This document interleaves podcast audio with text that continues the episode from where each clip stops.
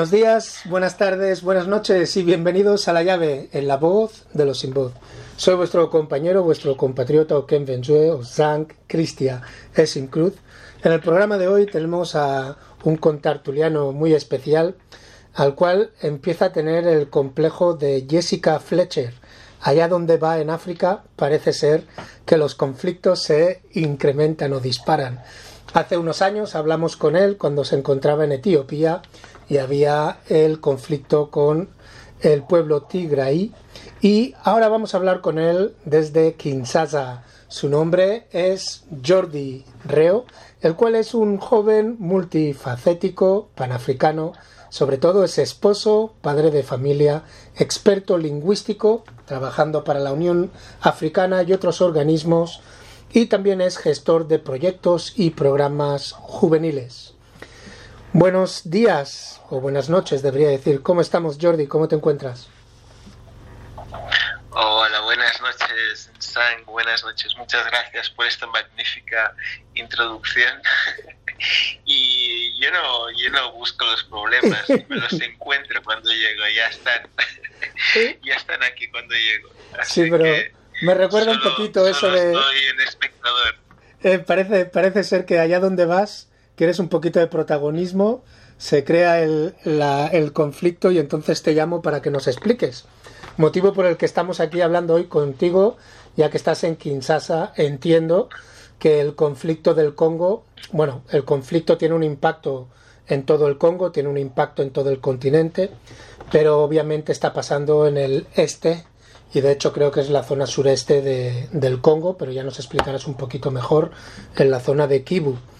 Eh, pero aún y así hemos visto en los últimos días, especialmente la semana pasada, que la población congoleña se está levantando en contra de eh, organismos y símbolos occidentales, así como en contra de Ruanda. Y me gustaría saber, desde tu punto de vista, como persona que lleva eh, varios meses, si no años ya viviendo en el Congo, y también como persona que, que ha viajado por, por África.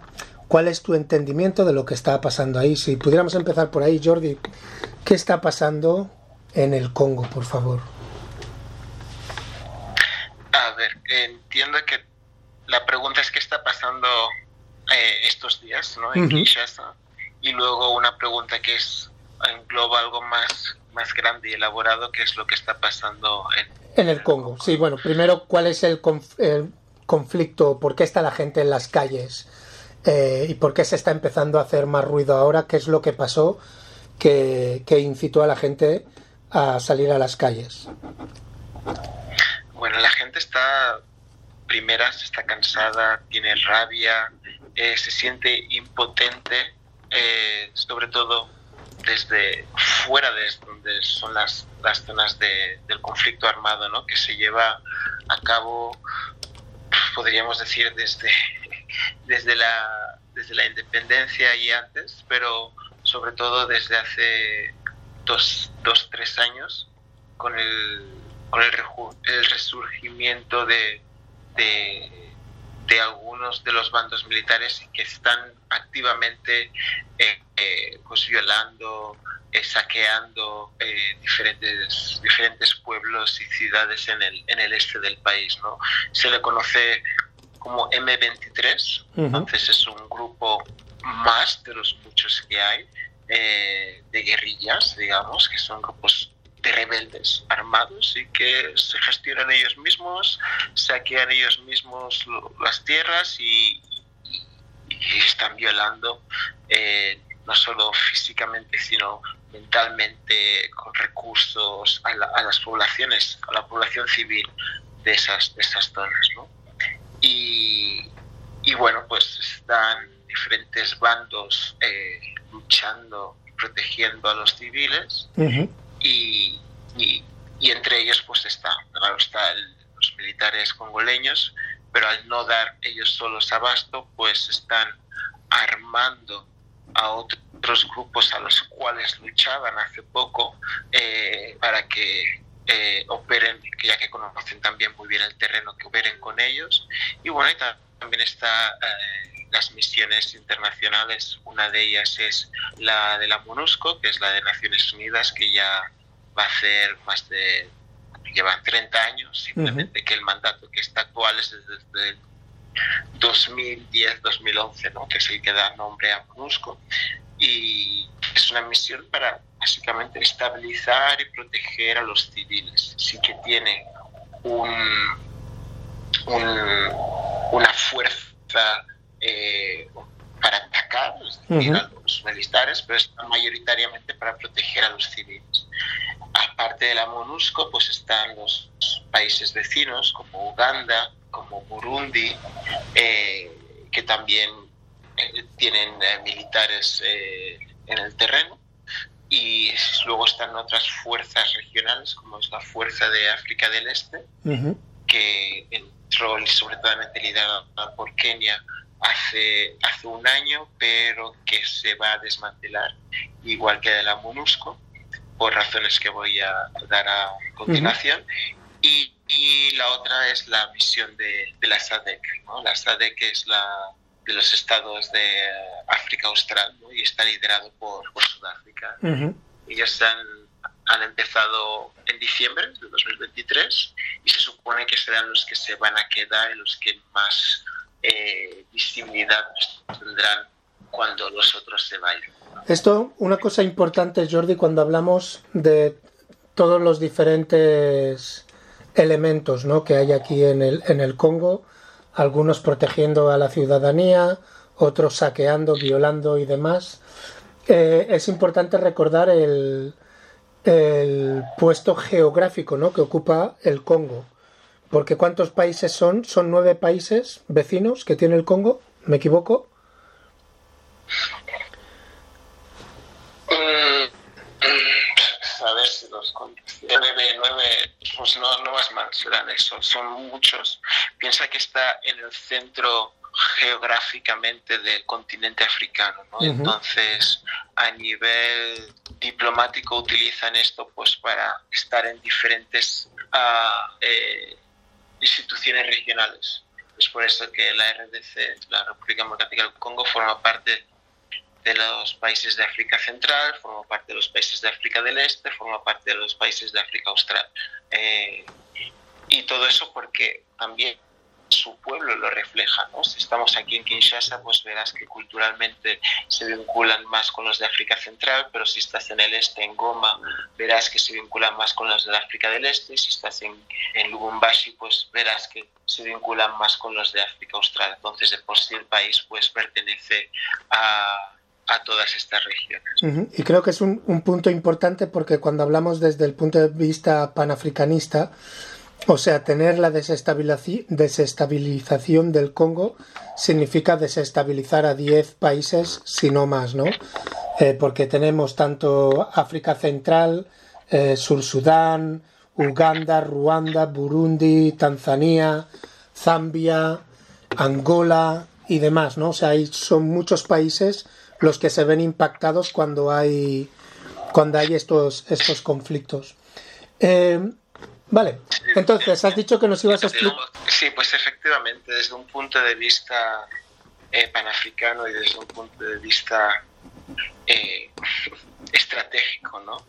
Eh, Congo y bueno, es, un, es un pilar del continente, ¿no? Si Congo está desestabilizado, pues el continente pues no puede avanzar. Ahora bien, cuando el continente no conoce lo que está pasando en el Congo, pues y el mundo en sí no, conoce lo que está pasando en el Congo, ni, incluso eh, los vecinos ¿no? y la misma población está desinformada, que hay mucha desinformación, eh, pues solo opera esto a favor de, los que quieren hacer el mal. Y, y es... ¿Sí? Sí, no, iba a decir, eh, cuando hablas de esto de la desinformación, uno de los problemas que hemos tenido, creo que hubo un, asesinato de, o sea, un, pequeño genocidio, si se puede llamar pequeño, hace poco, ¿no? En, lo que es el, fue en el norte de Kivu, ¿qué pasó? Y no, y sigue pasando. y sigue pasando.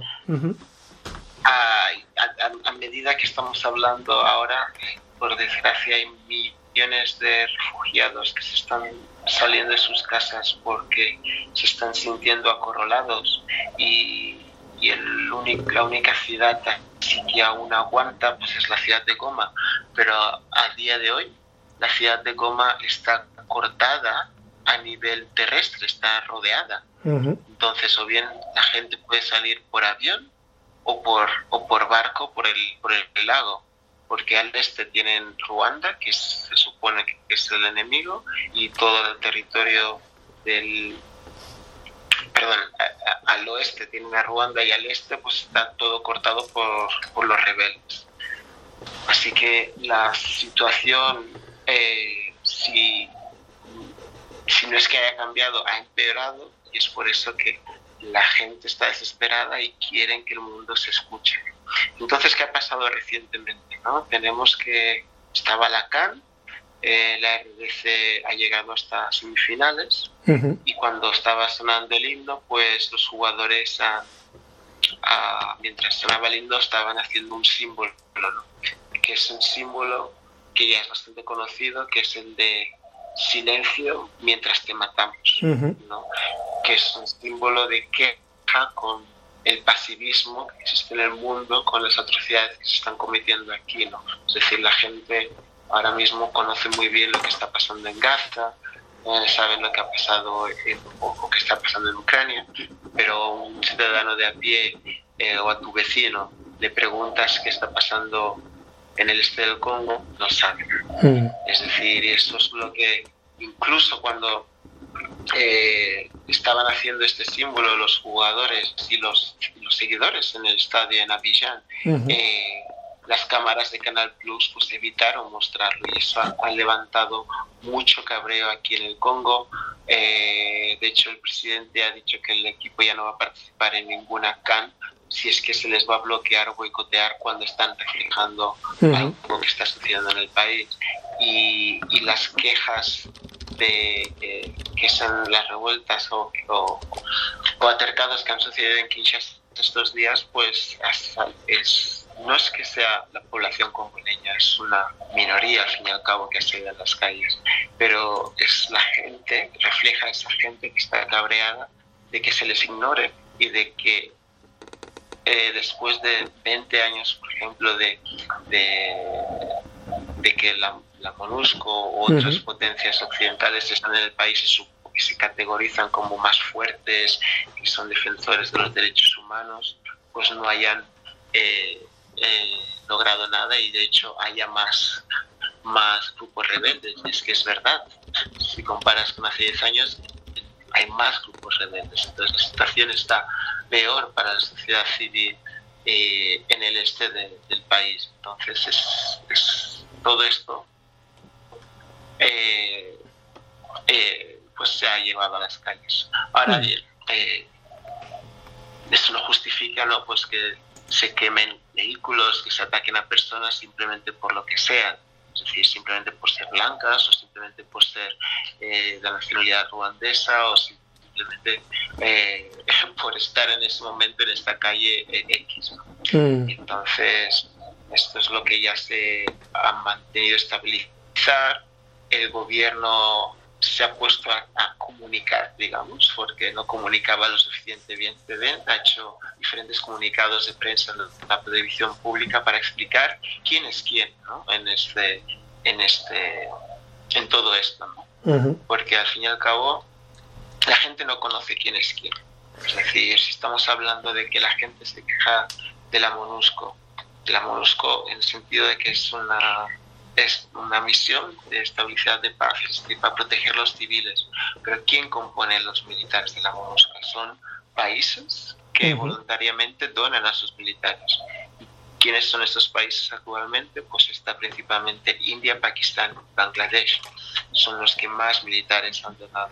Y luego, pues, eh, Sudáfrica. Ya te puedes imaginar todos los, todos los desafíos, ¿no? De que venga una persona de Bangladesh a proteger a un civil de, en el este del Congo que culturalmente, eh, lingüísticamente, pues eh, ya, hay, ya hay barreras. Mm. Y, pero luego, por ejemplo, está Sudáfrica y que está ahora la misión de SADC, serán ese mismo, el mismo, quizás no será el mismo militar, pero es como quien sí, ¿no? Entonces simplemente se cambia el casco azul por el casco de la SADC. Todo eso la gente no lo ve, pero es la realidad. Mm. El gobierno juega un poco con los sentimientos de la gente. Si dices, vale, no quieres que venga, que esté este, pero necesitamos a alguien, pues traemos a, a este. Bueno, en este punto me gustaría dejaros con el primer descanso musical. Hoy toda la elección es de Jordi. ¿Nos podrías decir eh, la primera canción, Wow, de Bob Marley? Explícanos un poquito. ¿Por qué has escogido esta canción? Pues es, una canción que refleja eh, por qué existen las guerras, ¿no? Que cuando, en tanto y en cuanto hayan estas discriminaciones, violación de derechos humanos, pues unos tendrán que defenderse y la guerra es tal vez la única herramienta que tengan. Y, justamente hoy se estrenaba la película de Bob Marley One Love en el día de San Valentín, así que muchísimas gracias. Muchísimas gracias. Bueno, pues os dejamos con Wow de Bob Marley y a la vuelta seguimos con esta entrevista con Jordi hablando sobre lo que está pasando y por qué ahora.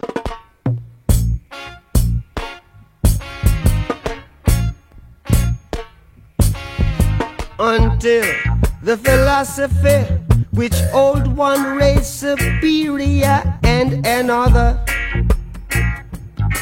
inferior is finally and permanently discredited and abandoned. Everywhere is war a war. That until they're no longer first class and second class citizens of any nation, until the color of a man's skin is of no more significance than the color of his eyes, miss a war that until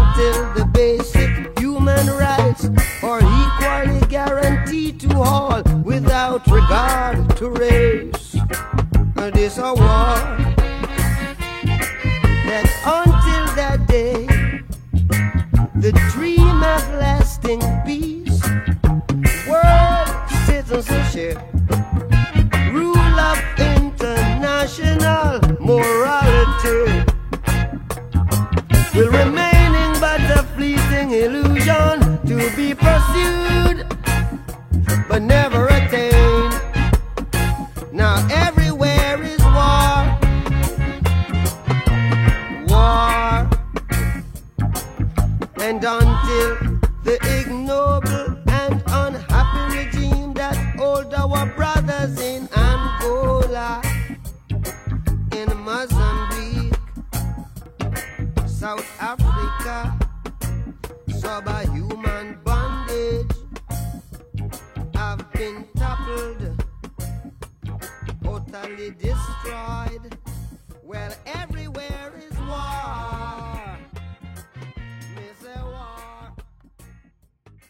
Bienvenidos de vuelta a la llave, en la voz de los sin voz. Proseguimos con la entrevista a Jordi.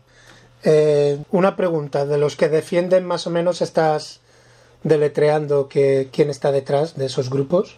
Y con respecto a los que atacan, eh, sabemos que el M23 eh, se le acusa de haber matado al menos a 20 civiles en el, en el este de la República Democrática del Congo el día 25 creo que era de, de enero eh, que creo que es más o menos lo que precipitó esta, esta nueva ola de, de, de denuncia ¿no? Eh, el M23 está respaldado por quién? Es verdad que está, bueno, no creo que lo sepas, pero se dice que está respaldado por, por Kagame, ¿no? Por Ruanda, aunque ellos lo niegan. Efectivamente, Ruanda eh, lo niega, eh, pero hay documentos, la misma MONUSCO tiene pruebas de que sí que eh, quizás no son ellos como tal, pero sí que ha habido financiamiento de armas. Mm. eso es lo que se les puede alegar como, como cómplices hasta cierto punto. Pero ¿qué pasa? Que al mismo tiempo eh, el gobierno del Congo ahora está financiando, a, ¿cómo se llama? Al, al Frente Patriótico. Uh, bueno, el Frente Patriótico Liberal Ruandés, que es básicamente fueron los que cometieron el genocidio en Ruanda, que se refugiaron en el Congo, eh, que eran los Hutus, digamos, pues digamos que ahora el gobierno le está armando y cooperando con ellos para combatir al M23 en revancha de que el M23 se supone que están eh, ayudando por Ruanda. Entonces Ruanda también se queja de que tú estás armando a los que han cometido el genocidio hace 20 años. ¿Qué puede pasar si les vuelves a armar? Eh, eh, entonces está, es un escalado de tensión constante. Y un, punto importante, Jordi, hace apenas dos meses hubo las elecciones eh, de, de la República Democrática del Congo y tuvimos al presidente Félix eh, Chisekedi, ¿se pronuncia así? Chisekedi. Chisekedi.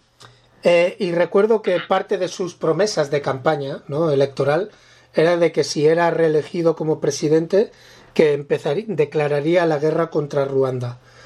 ¿Qué se ha, se ha oído de eso desde, desde que se ha hecho presidente? No mucho, la verdad, hay fuentes que dicen que lo que está pasando ahora en Kinshasa es una estrategia del gobierno para poner presión a, pues, las potencias occidentales para que apoyen eh, su posición contra Ruanda. Mm. Es decir, si ahora tengo mi población que está en contra ti porque te dice que les llaman colabos, colaboran con, con Ruanda y que son cómplices de lo que sucede en el este, eh, entonces utilizo a mi población para que te ponga esta presión, para que tú luego pues no te quede de otra que apoyarme en toda acción que haga, ya sea militar o diplomática, contra Ruanda. Digamos que se está pidiendo desde Congo que haya sanciones, boicots y, todo eso.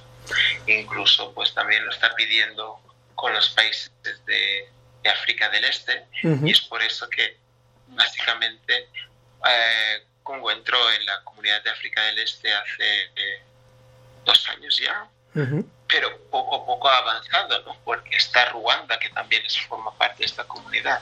Entonces tienes que eh, permitir la libre circulación y también de empleo con los ciudadanos de la comunidad de, África del Este. También tienes que sacar los, los, aranceles, integrar más todas las políticas a la comunidad junto con tu rival. Es contradictorio. Hmm. Es, es, una de las cosas que creo que, no sé si, si, hicimos un programa contigo sobre el AFCA. El AFTA se llamaba lo de libre circulación de, de productos. Una de las cosas que, que, me sorprende, ¿no? Tenemos... ¿Mm? CELACAF en español. Sí. ¿Cómo se dice, perdón, en español? CELACAF. CELACAR, vale. Una de las cosas que me sorprende y vimos, eh, creo que fue en noviembre del año pasado, octubre del año pasado, eh, Ruanda y Kenia anunciaban el que permitirían eh, la entrada en sus países sin visado a todos los africanos, ¿no? Y entonces tú ves cómo está la zona geopolítica de, de Ruanda y de Kenia con el tema de Somalia, con el tema de Somaliland, con el tema de Etiopía, con el tema de la República Democrática del Congo, y, realmente piensas estas políticas, estas eh, decisiones diplomáticas realmente es simplemente habladuría o se pueden llevar a cabo. O sea, se pueden abrir las fronteras entre Ruanda y, el Congo de esta manera. Tal y como están las, las cosas actualmente, no. Pero piensa, piensa, mira cómo son las cosas. La frontera entre Goma, es decir, piensa que la ciudad de Goma está en la frontera con Ruanda. Entonces, ese paso fronterizo es el segundo más transitado del mundo después del, de un paso fronterizo entre Estados Unidos y México. Oh, es decir, la, cantidad de gente que pasa en esas, esas fronteras es gente que va a comprar el queso en un lado y el tomate en el otro lado. Es decir, eso ya existía, eh, solo que ahora está este conflicto y eso es lo que está impidiendo las cosas. Culturalmente, las personas del este del Congo, de North Kivu, Sud Kivu, tienen más vínculos con Ruanda, con Burundi, con Uganda, que con la propia capital en Kinshasa. Mm. El estilo de vida, el, el, clima, eh, todo lo que tú puedas asimilar como persona, eh, tienes más vínculos con esas zonas. Eso es un poquito como, como Guinea Ecuatorial, los pueblos fronterizos con Camerún y Gabón, ¿no? Que tienen más relación, dijéramos, con, con los pueblos vecinos o con las naciones vecinas que con el mismo Malabo, ¿no? Con la capital, en cierta manera. Efectivamente. Entonces, tú tienes que pensar que estas fronteras se marcaron eh, desde Berlín, entonces son artificiales y, de ahí un poco eh, que alimenta ¿no? este conflicto porque la justificación de, esos rebeldes o de este odio eh, no acaba de ser más de que hay población congoleña que habla ruandés. Y entonces las etnias de al lado les ven como extranjeros cuando ya llevan generaciones que van desde antes de, la colonización. Mm. Pero lo que ha estallado todo esto ha sido el, genocidio de hace, de hace 30 años y que aún no ha curado por todas partes. Mm. Entonces, unos justifican que se protegen sus fronteras y los otros, pues, no hay. Es decir, ¿por qué hay tantos ah, armas de apoyo en el Congo? Es porque el mismo Congo no tiene la capacidad de defender la integridad de todo su vasto territorio. Y teniendo una capital en un rincón del país tampoco ayuda a sensibilizar a la gente. Y teniendo y la falta de infraestructura, que por ejemplo en época lluviosa no se puede transitar por las zonas donde hay conflicto, solo se puede vigilar por avión y si es por el terreno tienes que tener muy bien el terreno, esos los rebeldes son los que conocen bien el terreno. Los militares que salen desde Kinshasa no conocen el terreno. Mm. Interesante, muy interesante.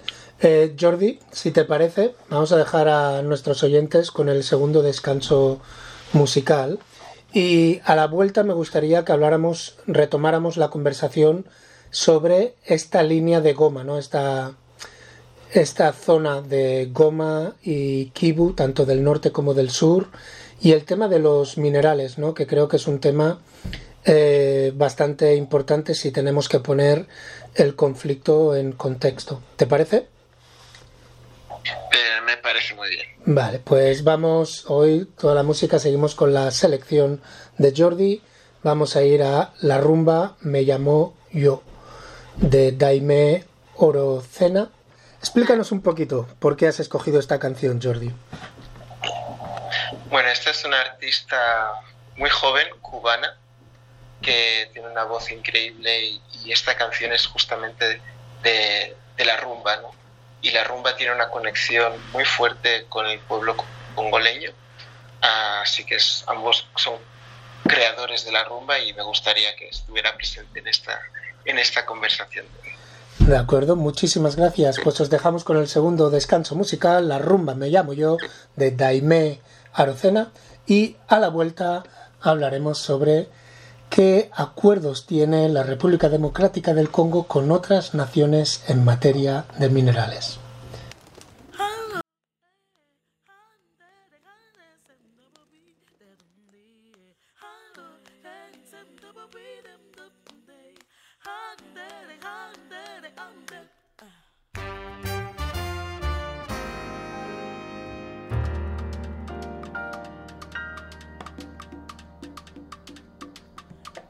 Dice mi madre que enero está regalado.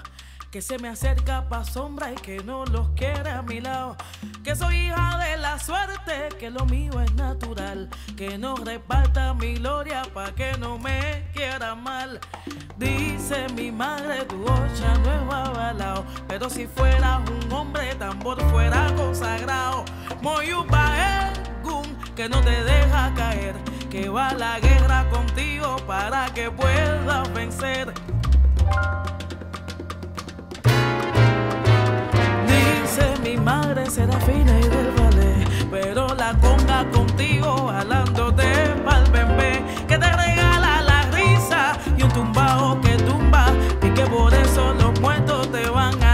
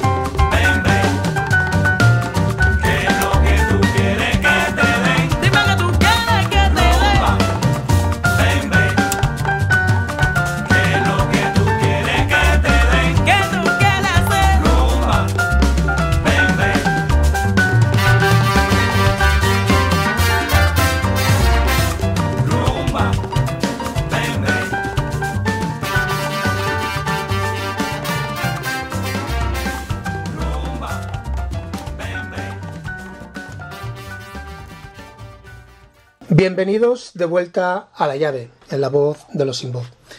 Eh, seguimos con esta entrevista. Jordi Reo nos ha estado explicando qué está pasando, nos está explicando también el por qué ahora.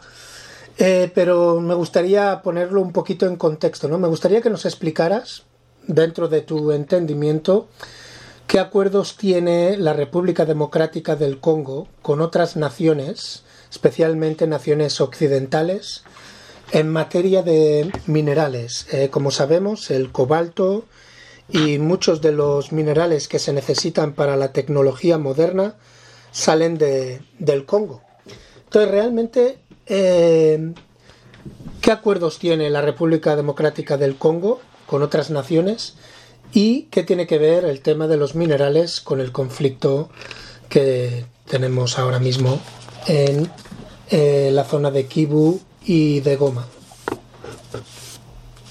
Eh, bueno, antes de empezar a explicar o de decir pinceladas de quiénes son los, cuáles son los acuerdos que tiene ¿no? la, eh, la República Democrática del Congo, tenemos que entender o recordar que hubo una guerra o varias guerras, eh, la que algunos llaman eh, la guerra africana, porque participaron muchos países. ¿no? En los años entre los años 98 del siglo pasado y el 2000 y el 2002 o sea durante esos años eh, pues toda inversión extranjera eh, se redujo se redujo a, a- cero. Las arcas del estado estaban del estado estaban vacías. Y, y es cuando entró el Banco Mundial para decir que liberen el sector, para que para proteger a los inversores y fueron unas ventajas muy favorables para Ujú. los- los- las inversiones mineras extranjeras y poco favorables de desarrollo pues para el pueblo congoleño y el gobierno congolés. ¿no?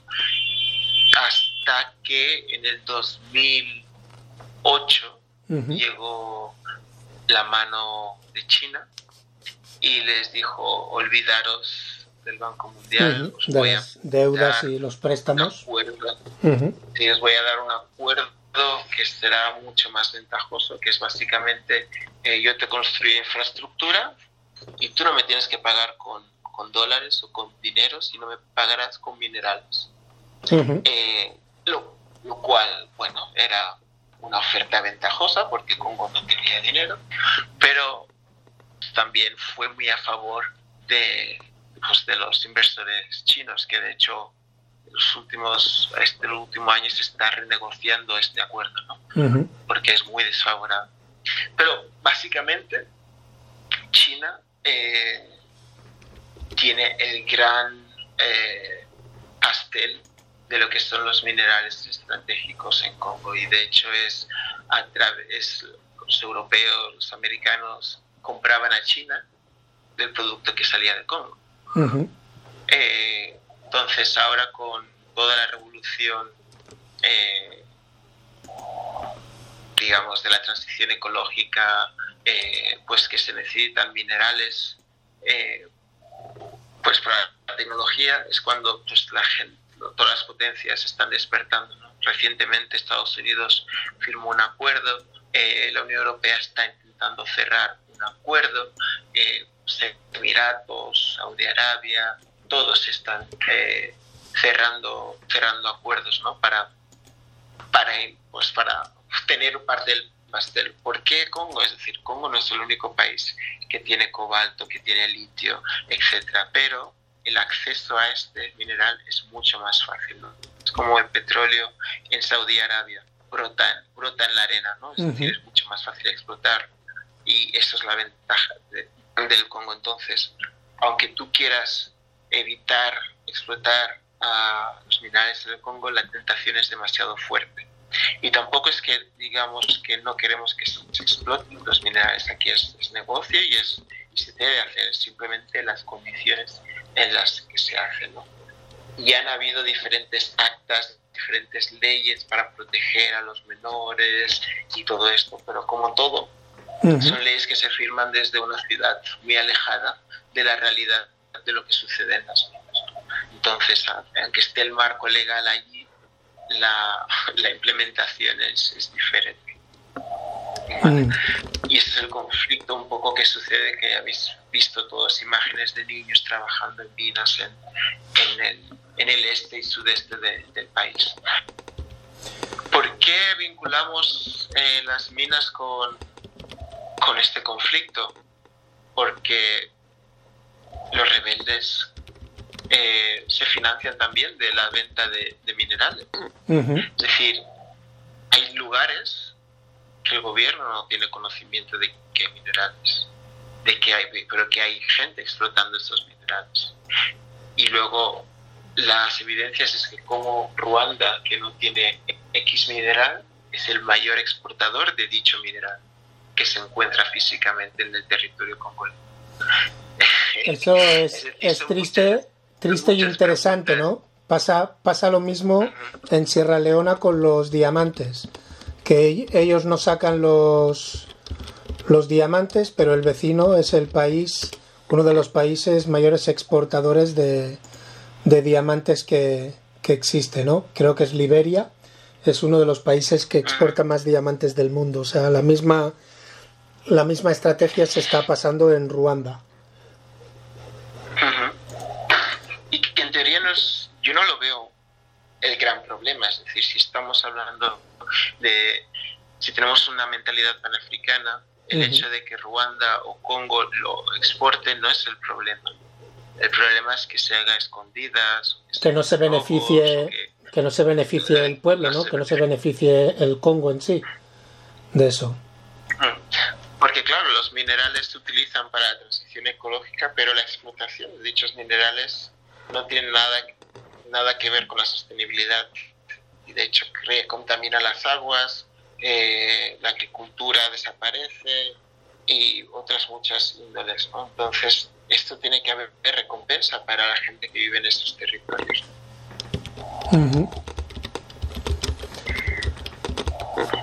Muchas gracias. Eh, entonces, explícanos un poquito el tema de goma, por qué es importante y cómo salen, cómo salen los minerales. Entonces, cómo es que Ruanda es el mayor exportador de ciertos minerales y dónde lo exporta y qué implicación tiene eso para, para el Congo, ¿tú crees?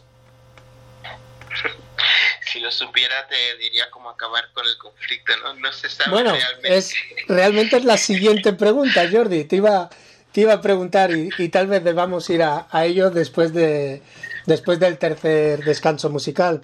Pero eh, si, no, si crees que no tienes respuesta, a ver, yo es, para mí es muy interesante entender lo que has dicho antes, ¿no? Que ese punto fronterizo de, de Goma, eh, lo cual no tenía ni idea, es uno de los mayores eh, puntos más transitados del mundo, ¿no?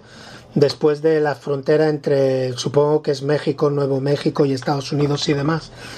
Eh, entonces, para mí es muy interesante que ese mismo eh, trayecto de personas, ¿no? De marea de personas, es también un trayecto que hacen las las, eh, materias primas fuera de no solo del Congo, sino posiblemente fuera del continente, ya que el Congo no tiene, sali- no tiene salida al mar. Congo. Entonces es, es interesante entender eso, ¿no? Que para que salgan todos esos minerales se necesita la complicidad con Occidente o con China o con Rusia de los países vecinos. Eh, efectivamente, no, a ver, eh, Ruanda ha conseguido tener un país estable, seguro para inversores y eso es lo que genera pues que pues, se prefiere hacer negocios con ellos que no con, con la República Democrática del Congo, que es todo más complejo, hay mucha más corrupción y no hay infraestructura necesaria eh, desde donde están los, los minerales en el este, no en el sudeste, porque lo que es el cobalto, todo esto está en la zona de Katanga, que no estamos en la zona del conflicto que estamos tratando en esta conversación. Mm, Es decir, y en la zona de Goma no es el cobalto que hay, son otros minerales más eh, clásicos como diamante, oro, cobre y todo eso. De acuerdo. Muchísimas gracias, Jordi. Bueno, si te parece, dejamos a, a nuestros oyentes con el tercer descanso musical, no sin antes rectificar que la República Democrática del Congo sí que tiene salida al mar, aunque está obviamente al otro, al otro lado, ¿no? Junto con eh, la frontera con la República del Congo, ¿no? Eh, Congo-Brazzaville, ¿no? Ahí tienen salida De Angola. eh, Angola también, sí, salida, salida al mar. Eh, explícanos un poquito, es la...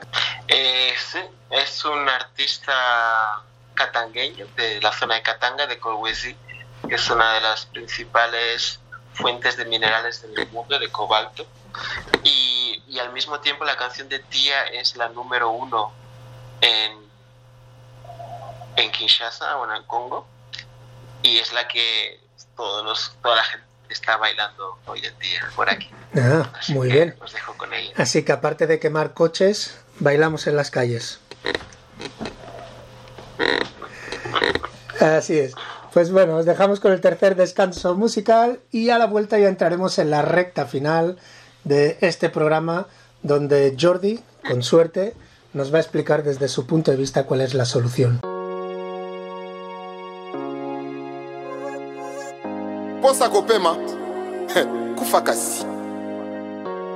orji originali gangidi di tuti ya bra kati ya mie nao ni mawingo. Nibi imbeje. Nibi semeje nifurahije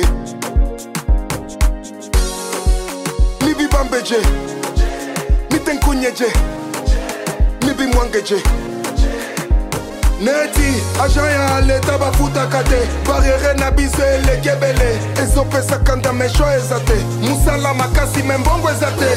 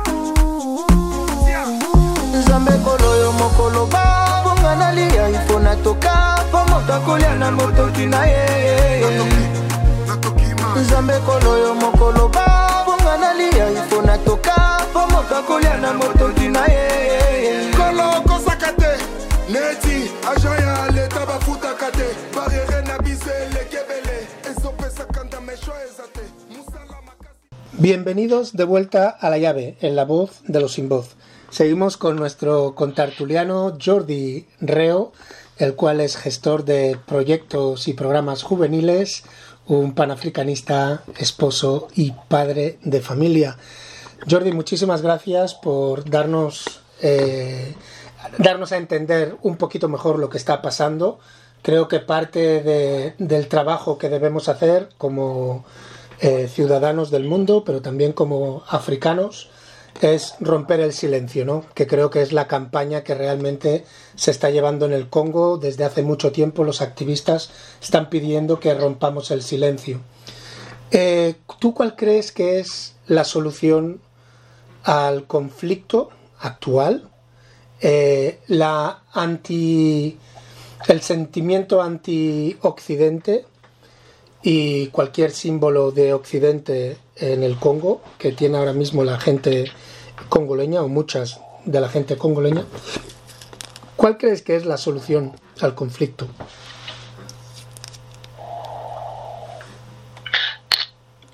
No hay. Si, si hubiera una solución fácil, eh, créeme, ya se habría implementado. No, no es nada fácil, ¿no?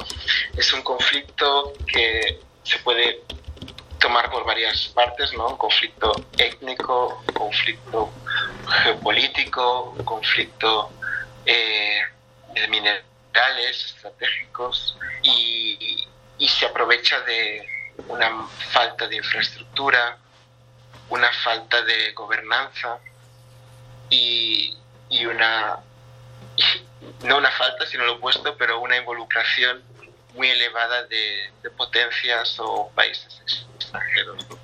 Es decir, todos tienen la, mirada en Congo.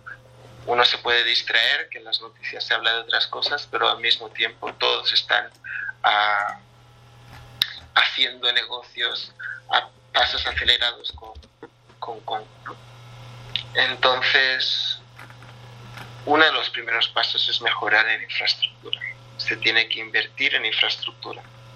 Ahora bien, si hay conflicto, el desarrollo de infraestructura se bloquea, porque si das más infraestructura es más fácil para ambos lados avanzar y nadie quiere que uno avance con el otro. Entonces, eh, se- que como cuando hay un problema entre dos partes, se tienen que sentar y hablar, ¿no?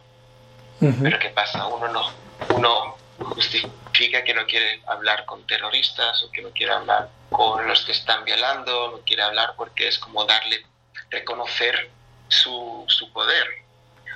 Pero tarde o temprano se tendrá que ceder, se tiene que poner presión para que salga toda la verdad y la verdad a veces puede ser dolorosa.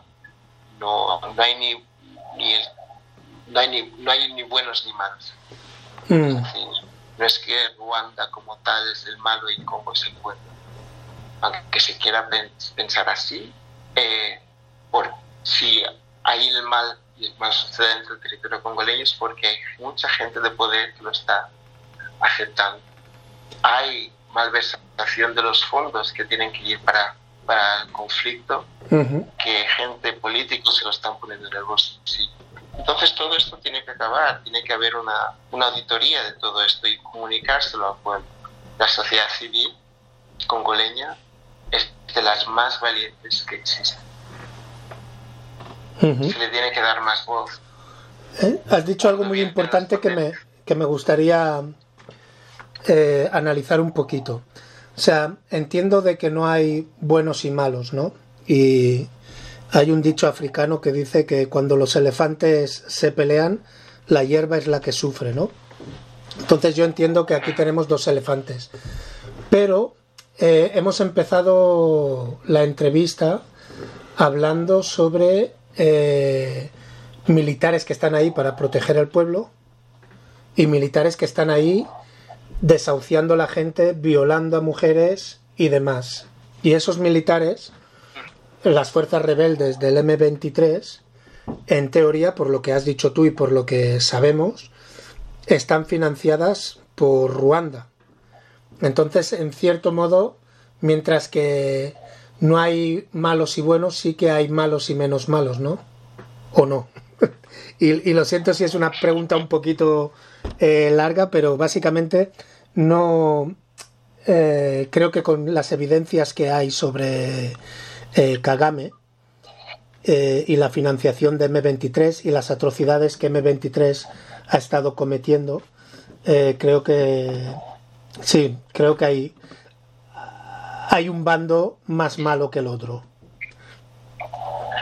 Bueno, cada bando siempre se puede defender con que el otro ha hecho cosas peores. Es decir, ahora mismo nadie va de santos. Es decir, Ruanda poco a poco, que niega aún ese, ese apoyo o cualquier eh, conexión con este, con este grupo de rebeldes, eh, pero sí que se queja del, del armamento de un rival de- suyo, ¿no? Que es el, el es el nombre que estoy buscando, que lo tenía aquí apuntado.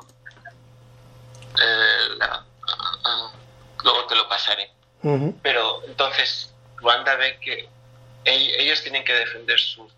Es decir, las justificaciones de Ruanda y también era de Uganda o de Burundi, países más pequeños, y que tienen que defender sus fronteras de un territorio eh, sin gobernanza en el este del Congo. Mm, Esa es su justificación. Nosotros, nuestras capitales, est- nuestros núcleos de población están justo aquí en la frontera. Congo, que es muy grande, su capital está en el otro extremo y no se preocupa de este lado. Entonces, nosotros tenemos más interés a que no sucedan estas cosas. Mm, Y eso es lo que, eh, y eso es lo que justificó eh, las guerras en el 98 ¿no? y, y que básicamente la subida de del anterior presidente de, bueno, de Kabila vino desde estas zonas, ¿no? con el apoyo de Ruanda, de Uganda, de Tanzania, todos estos países que tienen frontera con el Congo en el este. Mm. Muy bien, muchas gracias. Entonces, Pues tiene- parece, tiene- parece muy complejo entonces, Jordi, la solución por lo que estás diciendo. Sí, pero cuanto en tanto y en cuanto nos preocupemos y, y nos pongamos a investigar más, eh, pues menos le quedarán a los grupos rebeldes, más credi- menos credibilidad le- se tendrá y más fácil se podrá acabar con, con ellos. ¿no? Como cual- cualquier cualquier eh, cualquier situación injusta puede sobrevivir si la injusticia no se conoce cuanto más gente la cuanto más la injusticia se conoce el pueblo tiene más rabia puede actuar en consecuencia quería. Quería añadir una cosa Sí, más una por favor. realidad, ¿no? de que eh, por ejemplo aquí digamos que hay libertad de expresión en el sentido y en cuanto que la gente se exprime y aunque a veces uno se pueda exprimir de manera violenta es un es un lujo poder al menos exprimirse no hay libertad de, de manifestación Ujú. simplemente que ahora el gobierno dice que se debería comunicar para que la policía pueda acompañar a los manifestantes y evitar destrozos eh, Ujú. bienes materiales, ¿no? Porque eso sí que incumple protocolos que se les puede ir en contra. Pero también he visto tertulias en la televisión pública en el cual el gobierno invita a ciudadanos a hacerles preguntas eh, y preguntas que no tenían conocimiento previo y que tienen que responder. Ujú. Y eso no sucede en todos los países africanos. Así que eso es algo que se debe aprender y que es un logro que han conseguido los congoleños eh, luchando. ¿no? Así que, por ejemplo, a diferencia, estamos hablando de Ruanda, la población no tiene ese lujo para realmente tener esa conciencia crítica que aquí se está teniendo.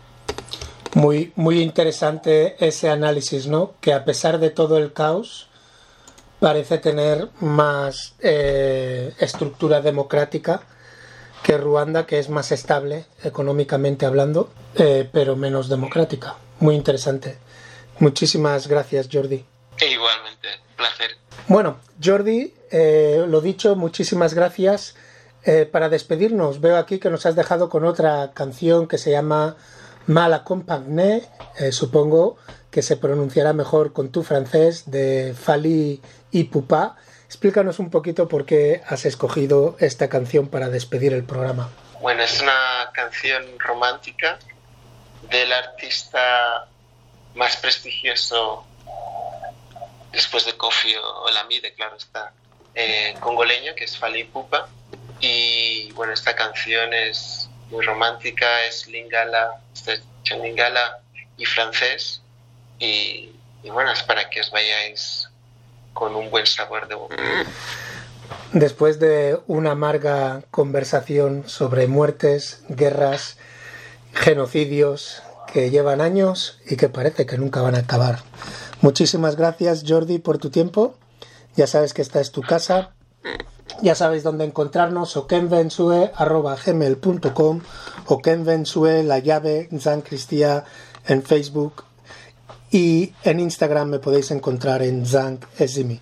Y recordar, como decimos siempre, otra África es posible. Pero como ha explicado Jordi, debemos, de una vez por todas, aprender, estudiar, analizar lo que está pasando, el contexto geopolítico y utilizar ese conocimiento como nuestra arma para liberarnos. Muchísimas gracias, Jordi. Muchas gracias. Bueno, y por favor, eh, no vayas a otros países que siempre la estás liando. Tranquilo, vendré donde tú estás. Gracias, a ver si sacamos al rey entonces cuando estés por aquí. Un abrazo, hasta luego.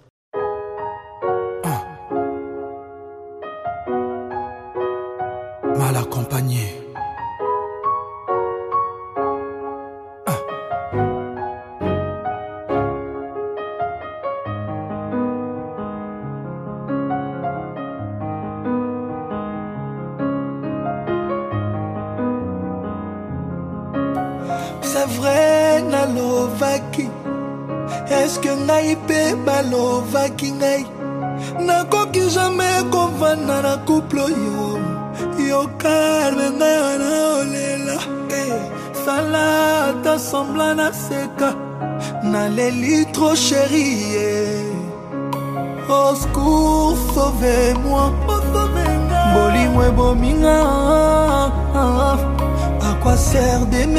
quelqu'un qui ne t'aime pas.